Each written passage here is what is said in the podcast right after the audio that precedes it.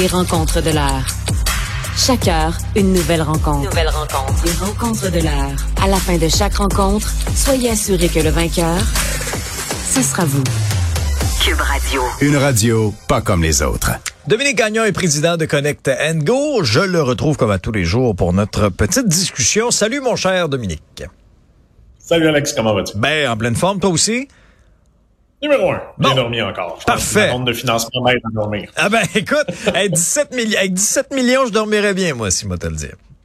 Ah, là, là, comme je dis toujours, tu sais, j'avais beaucoup de félicitations hier. Je disais, Oui. le vrai travail commence. Ah, ben, Lever des fonds, c'est généralement le lendemain, tu as la pression qui vient avec les fonds que tu as levés, ce qui veut dire que non, c'est pas, euh, tu dors bien, mais ça ajoute un, certain sentiment de non, je t'agace, mais je te crois sur parole, c'est clair. Hey, dis-moi, pourquoi t'es fasciné par la culture Netflix? C'est une culture que je trouve épatante et c'est un livre, donc c'est deux choses dans la culture, mais le livre aussi, c'est un livre que je relis une à deux fois par année. Euh, Ah ouais. Soit je l'écoute sur Audible, je l'aime Mhm. beaucoup en audio parce que c'est Reed Hoffman, qui est le, le fondateur de Netflix, qui le lit lui-même. Mhm. Euh, mais c'est vraiment une culture épatante qui a quand même permis là, de transformer quelque chose qui était au départ l'idée principale de Netflix. hein, On l'oublie, c'était des gens qui envoyaient des CD-ROM, parce que oui, ça l'existait, les CD-ROM, à ceux qui sont un peu plus jeunes que moi et toi, dans le passé. Donc, c'était une entreprise qui prenait des CD et qui les envoyait par la poste. Et une fois que tu avais écouté ton film, tu le retournais. À ce que Netflix aujourd'hui est rendu, personne ne connaît pas Netflix ou n'écoute pas Netflix avec des, des milliards d'abonnés pratiquement à travers le monde. Donc, euh, et une des choses qui est reconnue chez Netflix comme un peu l'unicité et ce qui a fait qu'ils ont très bien réussi, ben, c'est ce qu'ils appellent la culture Netflix. Et ce livre-là résume bien cette culture-là, qui est No Rules Rules en anglais. Donc, ce que grosso modo en français, c'est les règles, pas de règles. En fait, Netflix est une entreprise dans Ça laquelle il y a très, très peu de règles. Et c'est une culture assez épatante. Le premier point que, que j'aime beaucoup de la culture Netflix, mais qui peut sembler un peu élitiste à certains moments, Netflix sont réputés pour embaucher que des gens très, très bons. Donc, c'est une culture sur laquelle les gens chez Netflix, et Reed Hoffman le dit très, très souvent, il dit, on est les gens qui payent le mieux du marché, mais on va vous mettre dehors très, très rapidement avec la meilleure indemnité de départ. Parce que la réalité chez Netflix, énormément de gens perdent leur poste dans le premier mois, le deuxième mois. Parce que si on n'a pas l'impression que vous êtes un très grand contributeur, que vous avez un potentiel exceptionnel, on va être très impatient à attendre que vous deveniez performant. Et c'est pour ça que Netflix se sont positionnés en disant, attendez, vous allez probablement pas vouloir quitter votre très gros job avec un bon salaire pour venir chez nous si vous savez qu'on va vous foutre à la porte très rapidement C'est ça. probablement. Parce que eux, là, il y, a pas de taponnage, pas de tétage. Là, t'arrives, t'es là, ils te regardent un petit peu aller. As-tu les compétences qui viennent avec ton gros salaire? Si tu les as pas, t'es dehors. Si tu un peu, je résume ça, là, c'est exactement de cette façon-là qu'ils approchent euh, euh, leur stratégie d'embauche. Exactement. Ben. En fait, ce que, ce que Reed dit, c'est que si tu veux un milieu de travail idéal, il faut des collègues qui sont remarquables. Et il dit que la façon, en fait, de composer un environnement de travail pour lui, il faut uniquement des gens qui ont un très grand talent, qui sont exceptionnellement créatifs, qui abattent une, une somme de travail considérable et qui collaborent de façon efficace. Et il te donne, c'est quand même assez rare à la signature généralement chez Netflix, un préavis entre 8 et 12 mois, même si tu es juste là depuis un mois. Ce qui veut dire que je t'embauche Ouais. un très gros salaire. Ben, Et je pense bien. que tu es à Hey. un mois, t'es pas le meilleur, je vais te donner 8 mois payés.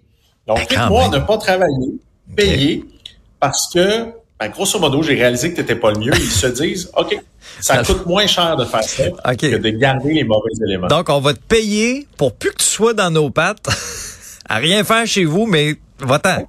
C'est ça? T'avais-tu déjà, en Wow. fait, il y avait Elon Musk aussi qui avait fait ça et Amazon, Jeff Bezos, qui avait déjà dit à leurs salariés, euh, on vous donne grosso modo un chèque de 50 000 dollars si vous quittez aujourd'hui. Euh, pourquoi ils faisaient ça? C'était pour tester l'engagement et c'était de dire si tu es prêt à accepter 50 000 dollars Ouais. pour t'en aller, t'es pas un réel contributeur et on est mieux de te remplacer. Donc c'est une culture, la culture parfois Ok. techno est un peu dure, un peu direct, mais ce que Ouais. j'aime de Netflix, c'est qu'ils sont très transparents sur leur approche et ils vont chercher des talents, mais ils font très, très rapidement le choix de qui va réussir ou ne pas réussir. C'est ce qui fait qu'ils ont monté vraiment une équipe exceptionnelle. Je fais une petite parenthèse, euh, puis après ça, tu pourras reprendre les, les autres points que, que tu retiens dans ce livre-là. Euh, Quand tu le lis, bon, là, on a vu de quelle façon ça fonctionnait. Toi, dans ton quotidien d'entrepreneur, est-ce que ça, c'est quelque chose que tu dis, ils vont trop loin, ou au contraire, ben, j'ai peut-être intérêt comme entrepreneur quand même à lire rapidement, moi, la personne que j'embauche, là, puis pas à être patient, puis être patient, puis former, surformer, puis là, tu vois que la personne performe pas, mais on va regarder pareil, on est en pénurie de personnel, puis... euh, Je parle de mon expérience à moi. Évidemment, Mm. encore une fois, je reviens toujours à c'est quoi tes ambitions. Ouais. Donc, si je reprends encore le, pa- le parallèle, on vient de faire une ronde de financement de 17 millions. On veut être une entreprise de plusieurs centaines de. Ah ouais. millions de dollars à une vitesse très, très rapide. Moi, mes revenus doublent à chaque année depuis trois ans et je veux encore les doubler. Fait que C'est besoin de winners de autour 1 à de 2 toi. millions. Exactement. Ça fait que on a nous adopté une grande partie de la culture Netflix, ce qui fait que 80% des employés chez Connect Go sont des gens qu'on dit qu'ils l'ont déjà fait avant. Ça veut dire que mon chef des opérations aujourd'hui, il a déjà vendu une entreprise pour plus de 50 millions de dollars. Euh, ma personne au niveau de la technologie est président, donc il est passé de président à VP technologie d'une compagnie de billetterie dans le passé. Donc je me suis entouré de gens qui sont un, je pense, plus compétents et intelligents que moi, Mhm. mais qui l'ont déjà fait, et qui ont une grosse expertise. Et c'est arrivé deux fois dans la dernière année qu'on a embauché des gens qu'on appelle juniors. Donc, des gens qui sortent de l'école ou qui ont un an d'expérience, qui ont très faim.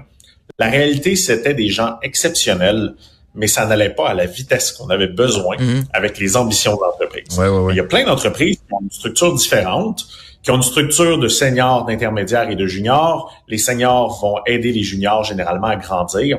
Le problème aujourd'hui aussi avec la main-d'œuvre, c'est que les gens restent en moyenne entre 3, 5 ans, tu es très, très chanceux dans ton entreprise.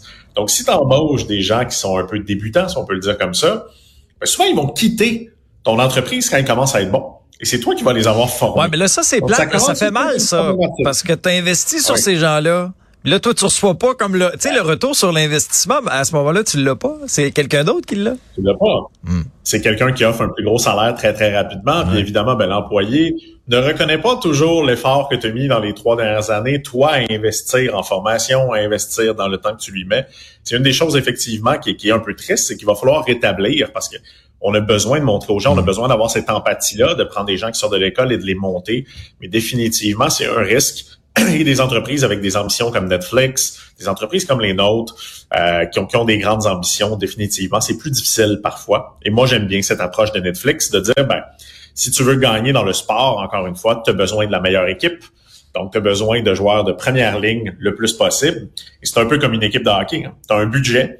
Il faut que tu embauches les meilleurs dans ce budget-là. Et parfois, tu es prêt à donner des très grosses conditions à des gens très performants pour réussir à aller gagner euh, la coupe. Ouais, c'est clair. Euh, Qu'est-ce qui te marque aussi dans ce dans cette façon de gérer là, mis à part peut-être le fait de dire on va t'engager, on va te donner un gros salaire, mais si tu performes pas, tu t'en vas. Euh, Qu'est-ce qui t'a marqué également et que tu peux appliquer également dans ta dans ta gestion euh, au quotidien? On en a parlé à quelques reprises, l'aspect de la franchise, l'aspect Oui. de la rétroaction et de la franchise qui est vraiment très, très fort dans la culture Netflix. En fait, chaque rencontre chez Netflix a à l'heure du jour une portion rétroaction. Puis ce Oui. franc-parler-là, bien évidemment, il exige le respect de certaines règles. Donc, la première chose que Netflix dit, c'est qu'il y a l'obligation de réagir avec gratitude, quelle que soit la critique, et surtout de signifier aux employés que leur franchise ne va jamais nuire à leur carrière, mais va plutôt renforcer leur place dans l'équipe. C'est intéressant ce que tu viens de dire. là. C'est intéressant ce que tu viens de dire là, parce que des fois, comme employé, quand on nous demande notre avis, euh, dans certaines entreprises, on, on dirait qu'on marche sur des œufs, puis on veut pas, puis mais en même temps, c'est un peu une lame à double tranchant, parce que là, tu veux pas juste des yes men dans ton équipe non plus. Puis quand il y a des, des insatisfactions, des fois, les employés s'en parlent entre eux autres, mais ça monte pas plus haut, parce qu'ils ont peur de parler. Hein? C'est, c'est- ça arrive tellement Ouais. souvent. Je pense que c'est, quelque chose de constant. Après, il faut faire attention parce que le feedback, exemple, nous, c'est quelque chose qu'on, forme les Ouais. gens continuellement parce qu'il y a aussi du bon et du mauvais feedback. Et il y a quatre critères chez Netflix qui est, qui est important pour donner du feedback. La première chose, c'est d'exprimer le fond de sa pensée avec une intention positive, sans chercher à blesser et à nuire. Il y a beaucoup parfois de feedback qui sont personnels, qui sont un peu des attaques sur d'autres personnes. C'est important chez Netflix de dire tu ne dois jamais chercher à blesser ou à nuire, mais tu dois être le plus transparent possible. La deuxième chose, c'est d'offrir une rétroaction constructive en précisant aussi ce que la personne peut améliorer. Mhm. Donc, de dire, par exemple, Alex, aujourd'hui, je trouve que tu n'étais pas à ton meilleur Oui. tu sais, dans ton entrevue. Oui, oui. Ça ne passe pas. Il faudrait que je dise, je pense que tu aurais pu être mieux préparé et lire le livre avant, par exemple. Ouais. Donc, il faut que je donne évidemment aussi comment que la personne pourrait s'améliorer. Ce à quoi je te- capable de... Ce à quoi je te répondrais, ton sujet est apparu dans le line-up une minute avant d'entrer en. Exact. Ah, tu vois, je te ferai une rétroaction aussi en même temps. Voilà, voilà, voilà. Voilà, j'aurais dû te l'envoyer au tout, tout début. Je savais que j'allais en parler en plus. Mais tu devras le lire, c'est un excellent livre. Non, mais c'est vrai que c'est bon. autres choses, c'est de recevoir les commentaires en étant ouvert d'esprit. L'ouverture d'esprit est là. Et aussi de réfléchir aux remarques et de décider si on les accepte ou pas. Un feedback, t'es pas obligé de l'accepter. Tu peux décider de dire non, je ne pense pas que ça, ça s'adresse à moi ou Ouais. pas. Mais chez Netflix, c'est continuel. Il y a des vidéos que vous pouvez voir sur YouTube.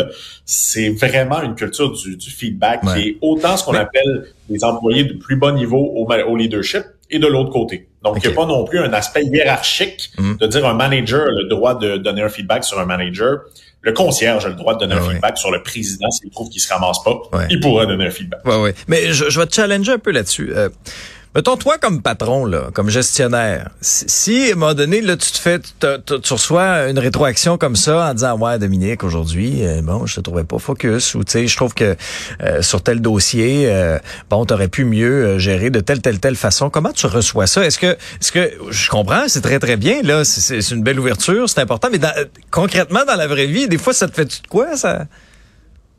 J'ai la chance d'avoir laissé mon ego au vestiaire il y a quelques années parce que j'ai eu des, grands succès mais des grands échecs. OK.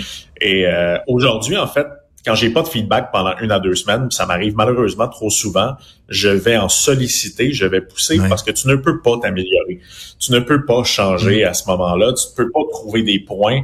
Et en fait, oui, c'est difficile de dire que ça remet pas en question. Il y a parfois des feedbacks qui ont été un petit peu difficiles. Par exemple, sur mon anglais. Je viens du lac Saint-Jean, j'ai appris l'anglais un peu sur le tard. J'ai déjà fini une présentation. Et mon associé me dit, sincèrement, il y a plusieurs mots que tu as utilisés qui n'étaient pas les bons dans le contexte. Et là, j'étais déçu de moi. Après, la réalité, ben, ça a fait que je me suis pris un prof d'anglais à qui je parlais une heure par semaine Ouais. pour être certain, parce que 80% de mes clients sont anglophones, c'est ça. important. Donc, on a besoin, je pense, de cette rétroaction-là si on veut performer. Tu dois vivre la même chose comme animateur. Si les gens derrière, les réalisateurs, etc., ne te donnent jamais de rétroaction, comment vas-tu devenir Non, le non, meilleur animateur? C'est très sain, là. C'est imp- c'est important. Et on en veut plus. des fois, des fois ça va vite. Alors, des fois, on- on- effectivement, qu'on on en veut plus. C'est un travail d'équipe parce que des fois, c'est un bon point, euh, Dominique, tu sais, des fois, les gens, par exemple, euh, bon, regardent euh, Salut Bonjour à la télé ou nous écoutent comme ça, mais il y a toute une équipe derrière. Et sans ces gens-là derrière qui travaillent fort, des petites fourmis qui travaillent fort, oublie ça, il y en aurait pas d'émission. Il y en aurait pas d'émission. Puis la Alors, camaraderie est importante. Ben oui, tu sais, que ce soit en télévision, l'équipe technique, en régie, il y a énormément de gens, là, euh, tu sais, qui sont, euh, qui sont euh, dans une petite salle qu'on appelle la, la régie avec mille et un écrans. Euh, après ça, en studio, tous les caméramans, les assistants de plateau, l'équipe de recherche également. Écoute, ça, ça se compte par dizaines des gens qui sont sur Ouais. des euh, sur des émissions comme ça. Et Quelques sans- animateurs. et quelques animateurs. En... Oui, c'est ça, pour une poignée d'animateurs, disons à l'écran, si on est six, ben, sans ces gens-là, sans la part de, de chaque personne dans la chaîne, il n'y en aurait pas d'émission. Et, et la, la franche camaraderie est importante aussi. Tu sais, les gens nous, nous posent souvent la question, ils nous disent, ah ben vous avez l'air d'avoir du fun. Sais.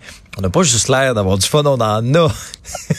Parce que faut- il faut qu'il y ait du plaisir pour se lever à 2 heures du matin. Faut, faut, ait- faut que la partie plaisir soit là. Alors, je fais le parallèle à ton entreprise aussi. C'est un travail d'équipe. S'il y a un maillon dans la chaîne, à un moment donné, qui est plus, qui est plus faible un petit peu, c'est là que la chaîne débarque. Il draine les autres. Puis aussi, Il draine les les autres. c'est- généralement ce qui se passe. C'est le dernier point de la culture Netflix que je voulais te parler, Mhm. c'est d'éliminer les contrôles. OK? En fait, moi, ce que j'ai adoré du livre, c'est qu'ils disent, est-ce qu'on peut traiter les gens comme des adultes? En fait, arrêtons d'infantiliser nos employés, de dire, il faut que tu rentres à telle heure, je vais te surveiller, il va falloir que tu punches. En fait, le système Netflix, encore une fois, est quand même un peu cru en disant donner une totale liberté, ce qui fait que c'est vacances illimitées, aucune approbation des frais professionnels et de déplacement. Ah, et ce qu'ils disent, c'est quand vous apprenez que certains abusent du système, licenciez, les mettez-les à la porte Ah, le plus rapidement possible et discuter ouvertement des excès constatés avec les autres. Donc, ce que vous dites aux gens, c'est est-ce que tu penses que c'est raisonnable ce que tu fais? Si c'est assez simple, hein? je vais au restaurant, Ah ouais. je prends une bouteille de champagne avec un client, je me dis c'est peut-être pas raisonnable. Ah ouais. Par contre, je prends une bouteille de champagne avec un client qui vient de signer un contrat de 250 000.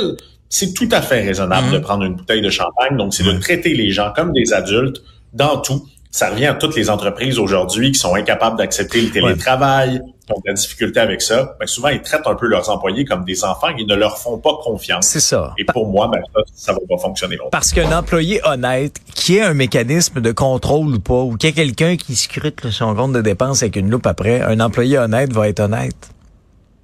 Tu sais, il va pas charger des frais épouvantables dans son compte de dépenses ou l'exemple que tu faut arrêter de pénaliser Ouais. les gens pour les Ouais. gens qui abusent du système. Combien abusent du système? C'est presque personne. Et après, ben, on devient ce qu'on appelle du micromanagement. On surveille trop les gens. Moi, je pense qu'on doit. C'est avoir très cette lourd, ça. ouverture-là. Et- Le, le micromanagement, c'est très, très lourd. Sincèrement, là. Ah, c'est, c'est- ben, les gens performants s'en vont. Nous, on l'a vu dès le moment que tu micromanages. Exactement. Les bons s'en vont. Ouais. C'est, c'est, si t'es bon, t'es capable de te gérer toi-même. Ouais. Et c'est, c'est vraiment super important. Puis nous, la culture Netflix, on l'a imposé chez nous. Et depuis ce temps-là, il y a presque plus de départ. On a une stabilité de nos ressources, on a une super Ah croissance. hein? OK. Donc oui, quand on en parle, là, ça, ça a l'air un peu tough, ça a l'air dur.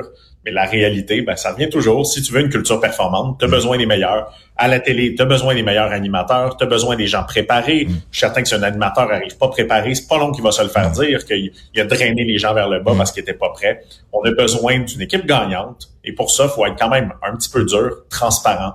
C'est quoi les attentes? Et ne pas lésiner. Si la personne n'est pas la bonne personne, laissons-la aller. Intéressant, encore une fois. Une belle discussion en toute franchise, Dominique. Passe une belle journée. On se reparle demain. À demain.